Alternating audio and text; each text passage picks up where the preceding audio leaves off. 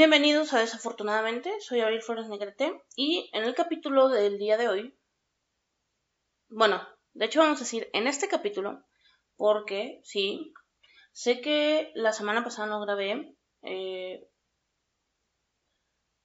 pues mm, creo que ni siquiera tengo pretexto, pero creo que algo tiene que ver el calor, me tiene bien de malas. Pero no grabé la semana pasada y esta semana o sea, el día de hoy voy a grabar dos capítulos. Y bueno, el tema de este capítulo son las redes sociales. Y es redes sociales, porque es un tema que lo dispara básicamente dos cosas. La primera, que recientemente me di cuenta que soy una anciana de las redes sociales. Más adelante voy a elaborar esto. La segunda, que en un principio me negué a formar, parte y eventualmente, como la gran mayoría de personas, caí en las redes. Aquí voy a elaborar. Eh, como nota, digo porque yo sí lo veo y ustedes probablemente no, más o menos el 50% de la gente que me escucha tiene más o menos mi edad, está en el rango de mi edad entonces sí lo van a entender y sí lo sé que sé que mucho de esto les va a ser bastante familiar.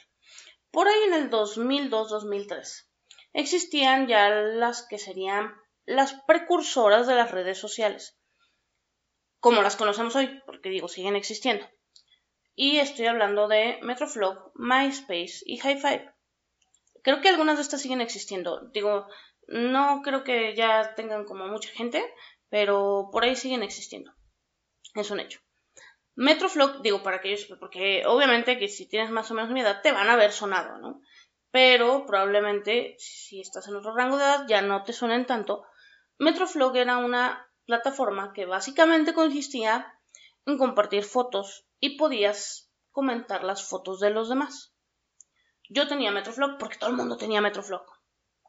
Y lo odiaba con todo mi ser. O sea, yo cambio mi foto de perfil cada cinco años porque no me tomo fotos. Entonces, tener que subir una foto al Metroflog para mí era complicado.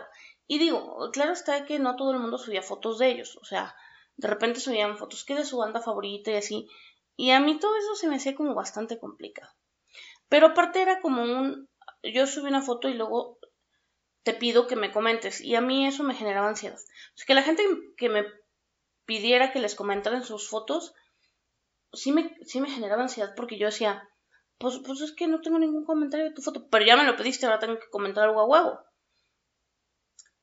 Entonces, pues no, no me encantaba, de hecho, o sea, creo que lo tuve como por un periodo muy corto de tiempo, hasta que dije, no, ya, ya ni me pidas que te comento, que ya ni lo abro, ya ni me meto, para no meterme más en broncas. Y luego el MySpace. Me compró un poquito más fácil, la verdad, porque eh, podías hacer tu perfil y podías poner música en él. Y a mí me encanta la música, entonces sí, yo, bueno, me pasaba buen rato haciendo el perfil y la madre, pero nadie lo visitaba. Entonces, o sea, eventualmente lo tiré. Y te voy a decir que sucede que tampoco visitabas como que era como un espacio muy personal y cuando tú no eras famoso, no eras alguien muy popular, no era divertido. Y no recuerdo haber tenido hi-fi, aunque probablemente sí, porque bah, todo, todo lo que se ponía de moda luego lo intentaba, ¿no? Y luego eventualmente, obviamente los dejaba en el olvido. Y bueno, lo que llegó a matar estas plataformas o estos precursores de las redes sociales fue precisamente Facebook. Llega Facebook, subió como la espuma, todo el mundo se unió a Facebook y ya nadie, ya todo el mundo empezó a olvidar las, las otras redes sociales que ya existían. Yo de hecho me negaba a hacer mi perfil porque todo el mundo, o sea, y había mucha gente que me decía, no, sí, de verdad, entrale, no sé qué, mira que está padre, y yo, nah, lo voy a alargar eventualmente, o sea, como con todas, como con el Metroflog y todo, y había gente que me decía, no, pero este está más padre, y yo, no voy a hacer mi perfil. Y de verdad, o sea, sí fue un tiempo considerable el que estuve yo en negación completa de no voy a hacer mi perfil de Facebook. Y de que si mira, entra, está toda la gente aquí. Eh, a mí eso no me, no me llamaba. Hasta que en mayo del 2019 sucumbí ante la insistencia de algunas personas Y pues digo, está de más que les diga que esta fue la buena y hasta la fecha la utilizo. Y que es hasta cierto punto un vicio. Después empezaron a llegar otras redes sociales a las... Creo que realmente a todas les he dado su oportunidad. Mm, hasta cierto punto, vamos. Cuando salió Twitter, me parecía padre y todo. Y sí, sí tengo cuenta en Twitter. Digo, dejando de fuera las cuentas que tengo en redes sociales por el podcast, porque evidentemente tengo redes sociales por el podcast, pero, o sea, mis cuentas personales, sí, sí tengo cuenta personal de Twitter, no la abro muy seguido y no la uso más que en casos muy específicos.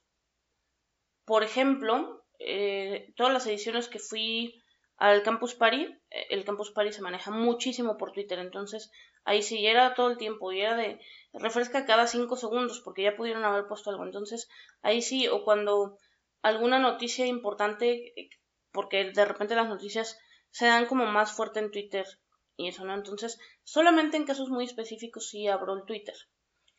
Sí tengo Instagram, pero tampoco es como que le entienda mucho, de hecho, o sea, todavía hasta ahorita tengo que hacer cosas y y le pregunto a una amiga que cómo se usa porque no sé.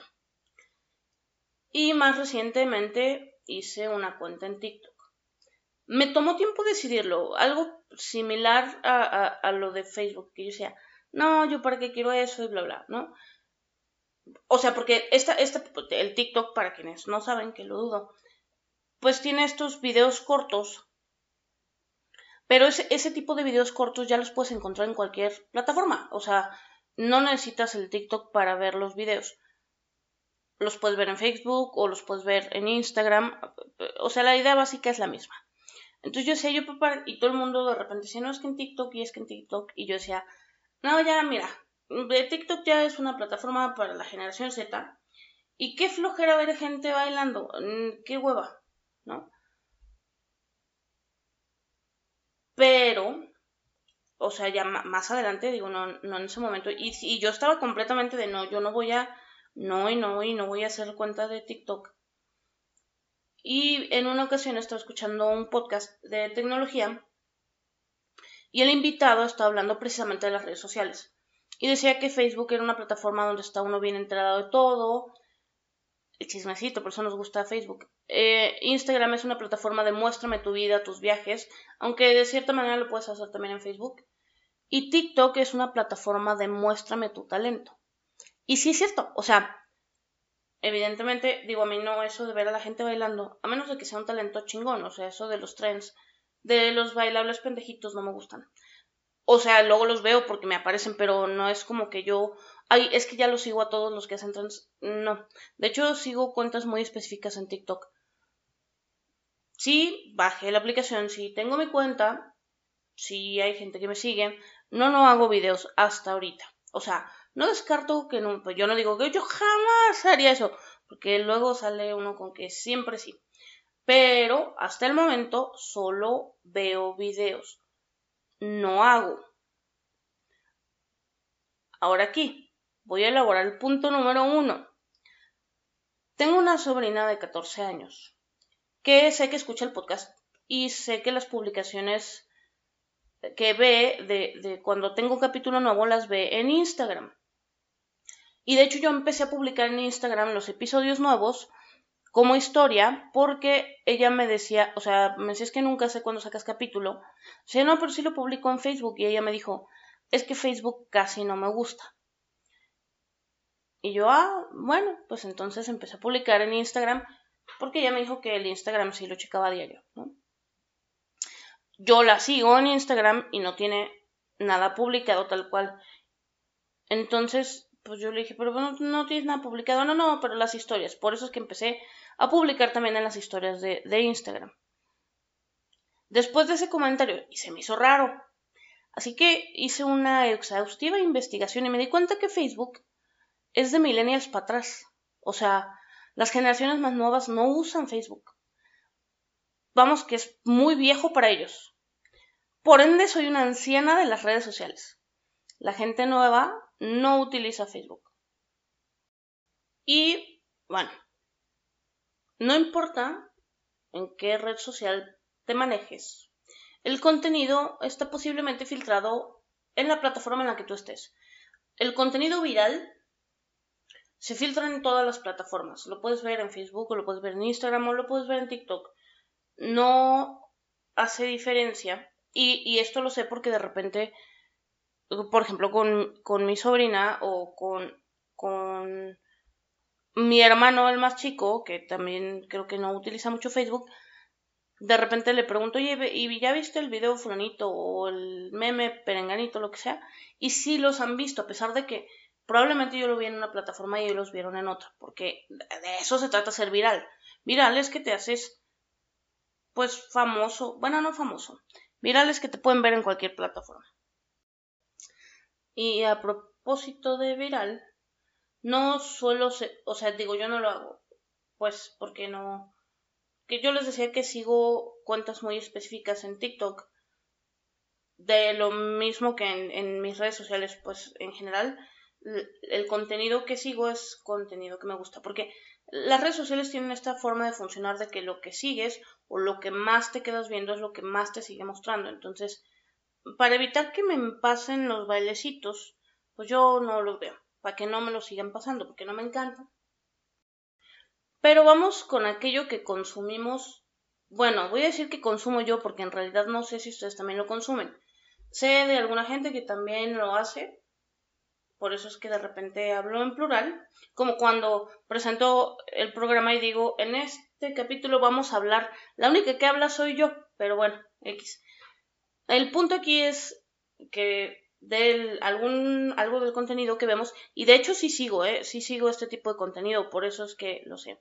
Los que cocinan. O sea no sé por qué es hipnotizante ver las recetas.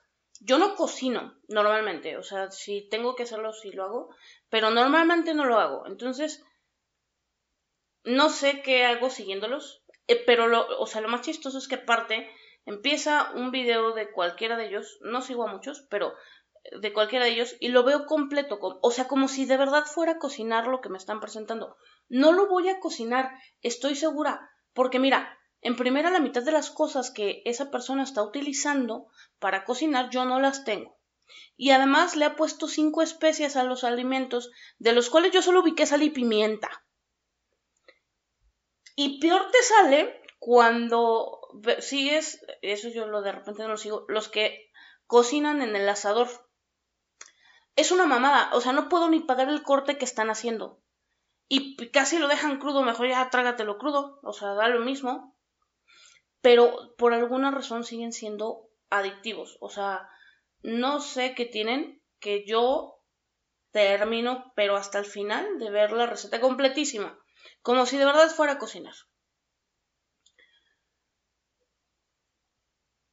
Con los teléfonos inteligentes, todos ahora tenemos a la mano una cámara. Y con ello estamos más centrados del chisme, con evidencia. No solamente porque fulanita te dijo, no solamente porque ya escuchaste ya, no, no, no, no.